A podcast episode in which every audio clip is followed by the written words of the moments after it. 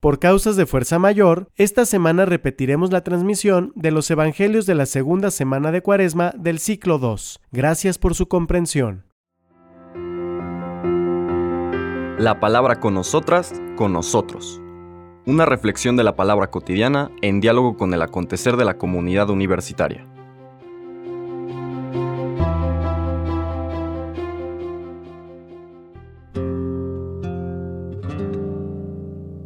Hola, buenos días. Bienvenidas, bienvenidos a la palabra con nosotras, con nosotros. Hoy miércoles 16 de marzo leemos el Evangelio de San Mateo. Nos movemos unos capítulos antes de la lectura de ayer eh, y nos presenta el viaje, un, un intercambio del Señor en el viaje desde Galilea hacia Jerusalén en el capítulo 20, versículos 17 al 28 de Mateo, dice lo siguiente. En aquel tiempo, mientras iba de camino subiendo a Jerusalén, Jesús llamó aparte a los doce y les dijo, Ya vamos subiendo a Jerusalén, y el Hijo del Hombre va a ser entregado a los sumos sacerdotes y a los escribas, que lo condenarán a muerte y lo entregarán a los paganos para que se burlen de él lo azoten y lo crucifiquen, pero al tercer día resucitará. Entonces se acercó a Jesús la madre de los hijos de Zebedeo, junto con ellos, y se postró para hacerle una petición. Él le preguntó, ¿qué deseas? Ella respondió, concédeme que estos dos hijos míos se sienten, uno a tu derecha y otro a tu izquierda en tu reino. Pero Jesús replicó, ¿No saben ustedes lo que piden? ¿Podrán beber el cáliz que yo he de beber? Ellos contestaron, sí podemos. Y él les dijo, beberán mi cáliz, pero eso de sentarse a mi derecha o a mi, o a mi izquierda, no me toca a mí concederlo, es para quien mi Padre lo tiene reservado. Al oír aquello, los otros diez discípulos se indignaron contra los dos hermanos. Pero Jesús los llamó y les dijo, Ya saben que los jefes de los pueblos los tiranizan y que los grandes los oprimen. Que no sea así entre ustedes. El que quiera ser grande entre ustedes, que sea el que los sirva, y el que quiera ser primero, que sea su esclavo, así como el Hijo del Hombre no ha venido a ser servido, sino a servir y a dar la vida por la redención de todos. Palabra del Señor. Vemos esta escena, eh, como comentábamos el día de ayer, esta secuencia de eventos que lleva hacia la pasión y muerte del Señor. Eh, muy probablemente estando él en el exilio, en Cesarea de Filipo, en el territorio gobernado por un hermano de Herodes, percibe de su padre esta invitación a regresar no solamente a Galilea, sino ir a Jerusalén, al centro de la práctica religiosa judía de la época, al lugar donde está el tribunal que juzga todo lo que tiene que ver con el pueblo de Israel y su práctica religiosa, ese tribunal que describíamos ayer, el Sanedrín, donde estaban representadas las distintas sectas que básicamente eran interpretaciones de la Torá interpretaciones eh, de algunos eh, textos sagrados y algunos puntos importantes, por ejemplo, el creer en la resurrección de los muertos o no creer. Pero bueno, el Sanedrín era el tribunal de última apelación en el pueblo de Israel. Hoy podríamos decir que eran los garantes de la doctrina judía. El Señor siente que su Padre le pide que vaya a ese lugar y al centro de la piedad judía, de la práctica del pueblo de Israel, al lugar del encuentro con su Padre, llevar el mensaje del reino. Llevar su mensaje de una manera diferente, novedosa, mucho más humana, constructiva, creativa, de relacionarse con Dios, de tal forma que esa relación con Dios fuera permeando la relación con los seres humanos.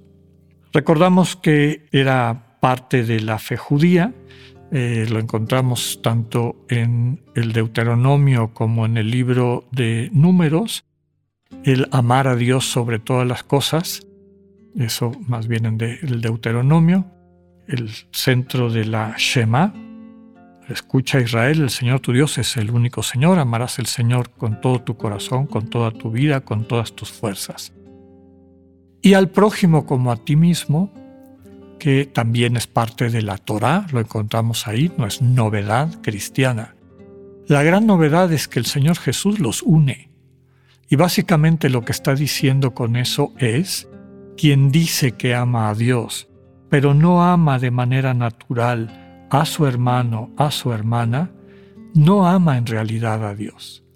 Nadie puede amar a Dios sin amar de manera incondicional como Dios lo hace, a sus hermanos y hermanas. Toda persona, todo ser humano que crezca en la relación de cercanía, intimidad con el Señor, con Dios, pues va a encontrar su corazón sanado y capacitado para poder amar, acoger a los hermanos y hermanas como Dios lo hace. Entonces, el Señor se siente invitado a llevar el mensaje de esta manera novedosa y querida por el Padre al centro de la piedad judía. Cuando está de camino a Jerusalén, se da esta escena en que los dos hijos de Zebedeo, Santiago y Juan, recordemos que su apodo eran los hijos del trueno, y esto no hablaba de Zebedeo, sino hablaba de ellos y de su carácter, gente de arranque.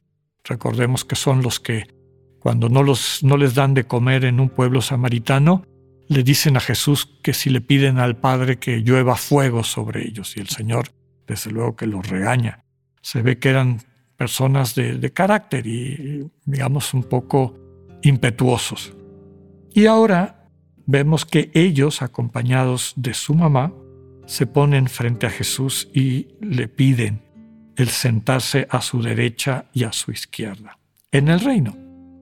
Evidentemente eh, queda claro que no han entendido de qué reino está hablando el Señor. Se imaginan que está yendo a Jerusalén para hacerse cargo del reino de Israel a la manera de los reyes históricos y claro quieren que junto al trono, digamos en puestos de privilegio, en puestos de distinción, estén sentados los dos, uno a la izquierda y otro a la derecha. El Señor les responde que no saben lo que piden pues sí, realmente no han terminado de entender en qué consiste esto, ni han terminado de entender lo que el misterio que se va a desarrollar enfrente de ellos, este misterio de la pasión, muerte y resurrección del Señor, significa. Recordemos que así empieza todo este pasaje. Es lo que los evangelios llaman la segunda, el segundo anuncio de la pasión. El primer anuncio va inmediatamente después del reconocimiento de Pedro de que el Señor Jesús es el Mesías. Entonces el Señor les indica qué tipo de Mesías es. Después de este segundo anuncio, parece que todavía no entienden porque siguen pensando que va a entrar como un rey triunfante y ellos quieren estar a su lado, en su triunfo, pero en estos puestos de distinción.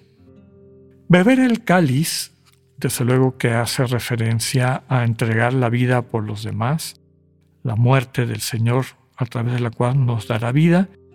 Ellos le dicen que sí están dispuestos a beber ese cáliz y el Señor les dice que lo beberán, pero sentarse a la derecha o a la izquierda no le toca a Él concederlo, sino a su Padre. Después viene un discurso con el que el Señor trata de eh, formar a todos, porque claro, cuando los diez discípulos lo oyen, los otros diez se indignan y el Señor llama a toda la comunidad y les transmite este mensaje. Ya saben que los jefes de los pueblos los tiranizan y los grandes los oprimen. En el mundo, en el espíritu del mundo, el poder significa eh, aplicar tu voluntad eh, de manera cohesiva, muchas veces violenta, destructiva hacia los demás. Y aquí subraya el Señor, no debe, hacer, no debe ser así entre ustedes. El que quiera ser grande, el que se quiera destacar, que sea el que sirva. Y el que quiera ser primero, que sea el esclavo, así como el Hijo del Hombre no ha venido a ser servido, sino a servir y a dar la vida por la redención de todos.